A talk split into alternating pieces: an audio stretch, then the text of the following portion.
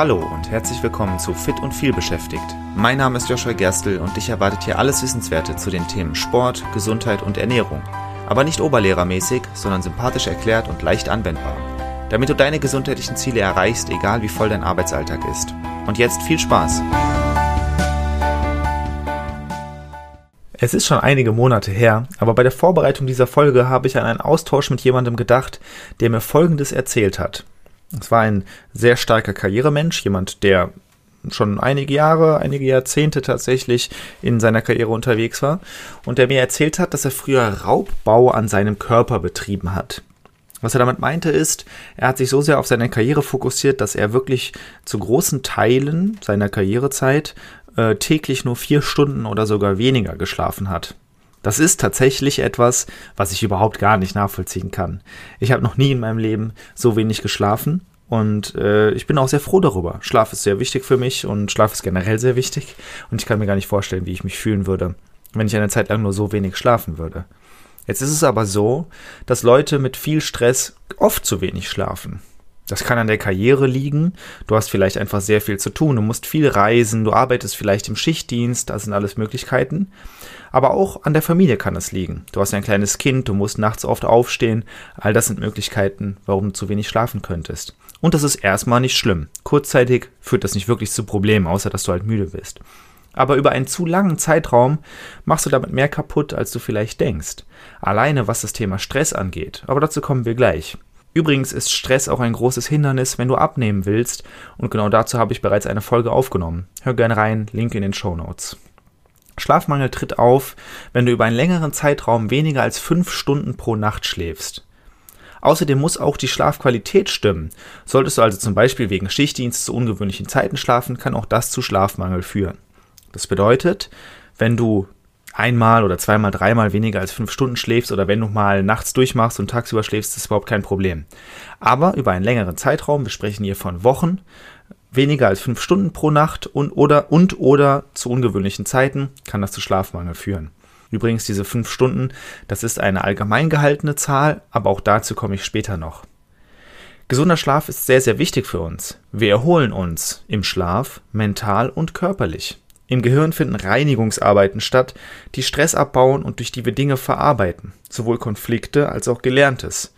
Deswegen ist es oft besonders effektiv, vorm Schlafengehen zu lernen, wenn man sich noch konzentrieren kann. Du kennst es vielleicht, du lernst abends etwas oder du versuchst dir etwas beizubringen. Es hat vielleicht noch nicht so richtig Klick gemacht und am nächsten Tag hast du es dann verstanden. Und das liegt eben daran, dass im Schlaf unser Gehirn diese Reinigungsarbeit in Anführungszeichen macht, Verknüpfungen zieht und wir einfach Sachen verarbeiten können. Das kann Gelerntes sein, das können Konflikte sein. Deswegen sagt man ja auch, schlaf mal eine Nacht drüber. Es hilft tatsächlich einfach mal eine Nacht drüber zu schlafen, dann sieht man Dinge oft aus einer anderen Perspektive, weil man sie einfach anders verarbeitet hat. Das ist das, was in unserem Kopf passiert. Körperlich laufen Reparatur- und Wachstumshormone auf Hochtouren. Schon mal gehört, dass Muskeln im Schlaf wachsen?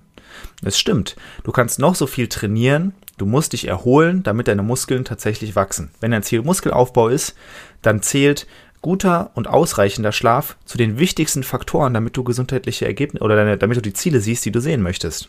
Nicht nur im Muskelaufbaubereich, da aber besonders stark. Und das liegt eben daran, dass erstens nachts Wachstumshormone ausgeschüttet werden.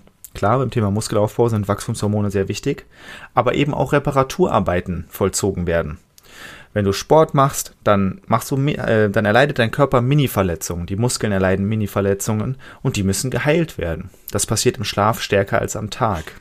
Nicht nur in den Muskeln, auch kleine Verletzungen generell im Körper verheilen schneller. Zum Beispiel im Mund. Im Mund verletzt man sich sehr oft, einfach dadurch, dass unsere Zähne an der Haut schaben. Ähm, und das muss einfach nur mal wieder repariert werden. Und das passiert im, Nach äh, im Schlaf schneller, weil der Körper eben darauf fokussiert ist. Tagsüber hat der Körper viele Prozesse, die er am Laufen halten muss. Nachts ist das nicht so und deswegen kann er sich auf diese Sachen fokussieren. Wenn du jetzt zu wenig schläfst, dann ist es klar, dass das sehr negativ ist was sind die, die Folgen davon, wenn du zu wenig schläfst? Klar, du, du gähnst oft, du döst vielleicht weg, wenn du dich nicht anstrengst oder wenn du nicht konzentriert bist. Generell bist du vielleicht benommen oder müde, wenn du aufwachst. Du hast so den ganzen Tag über eine schläfrige Müdigkeit. Du hast Konzentrationsschwierigkeiten, vielleicht hast du Stimmungsschwankungen und bist leichter reizbar. Das ist sehr individuell. Ich persönlich habe oft auch Kopfschmerzen, wenn ich zu wenig schlafe. Und das macht mich dann wiederum reizbar und sorgt dafür, dass ich mich schlechter konzentrieren kann. Zu wenig Schlaf führt eben aber auch dazu, dass bestimmte Krankheiten begünstigt werden. Wenn du zu wenig schläfst, dann begünstigt das zum Beispiel Depressionen. Das ist so, weil einfach bestimmte äh, Hormone, die das Ganze beeinflussen, dann nicht so reguliert sind, wie sie es sollten. Es begünstigt Bluthochdruck, Diabetes, Fettleibigkeit und Schlaganfälle. Unter anderem dadurch, dass dein Körper eben nicht die relevanten Reparaturarbeiten durchführen kann. Du siehst also, genug Schlaf ist sehr, sehr wichtig. Aber zu viel Schlaf ist auch nicht gesund. Zu viel Schlaf kann nämlich ebenfalls Depressionen begünstigen und das Risiko für Fettleibigkeit und Herz-Kreislauf-Erkrankungen erhöhen. Durch zu lange Abschnitte ohne Bewegung zum Beispiel und eben durch fehlerhafte Regulation von zum Beispiel Hungerhormonen. Was ist jetzt also die richtige Menge an Schlaf? Durchschnittlich spricht man von sechs bis acht Stunden pro Nacht. Allerdings ist sich die Wissenschaft relativ einig darüber, dass das Schlafbedürfnis sehr individuell ist. Manche brauchen nur fünf Stunden, andere brauchen neun Stunden Schlaf. Das musst du also für dich selbst herausfinden. Hast du oft das Gefühl, müde und unkonzentriert zu sein, dann bedeutet das wahrscheinlich, dass du zu wenig schläfst.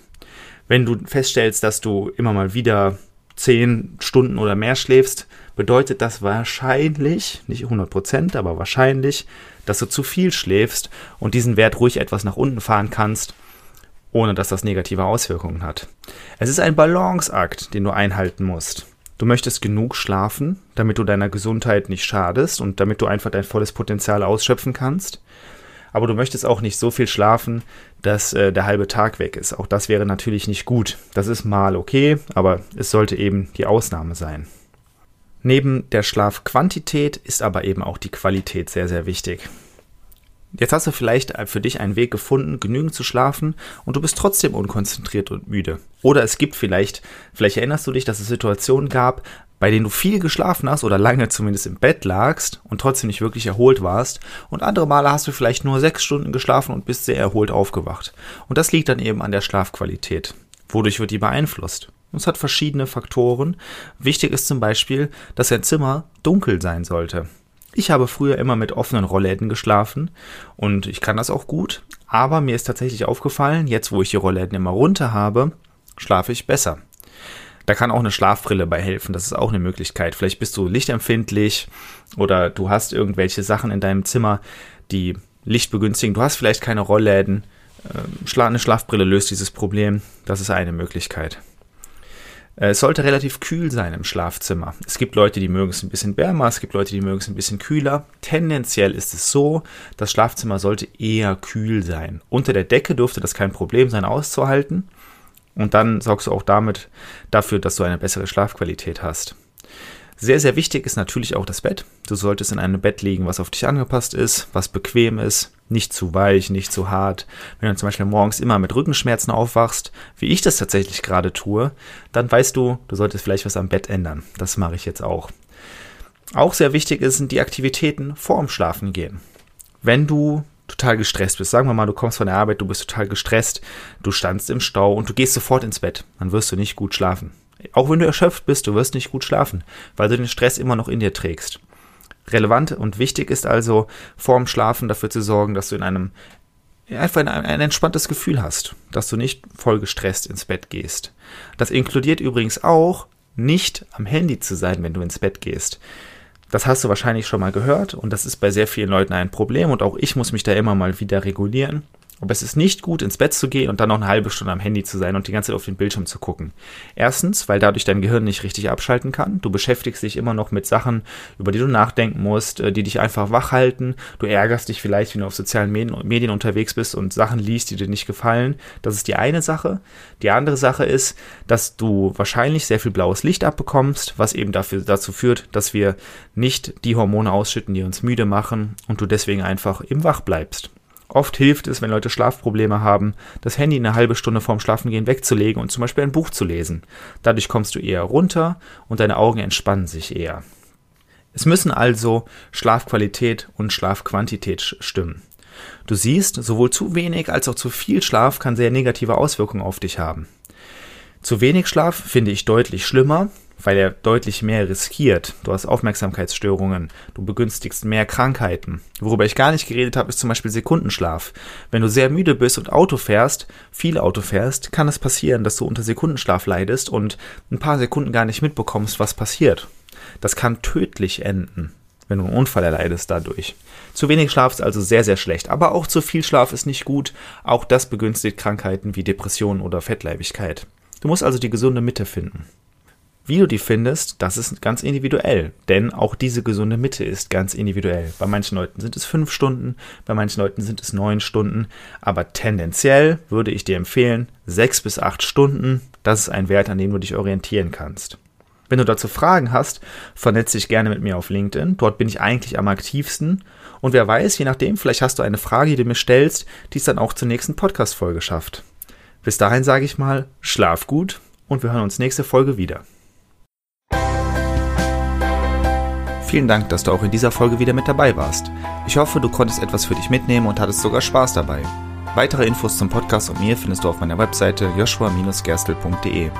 Und wenn du noch tiefer in das Thema einsteigen und mit mir gemeinsam deinen ganz individuellen Weg ausarbeiten möchtest, dann lass uns doch einfach mal dazu quatschen. Und zwar im Rahmen eines persönlichen Kennenlerntermins. Den Link dazu findest du direkt auf meiner Webseite und zusätzlich in den Shownotes zu dieser Episode. Ich freue mich auf dich und bis zur nächsten Folge. Dein Joshua.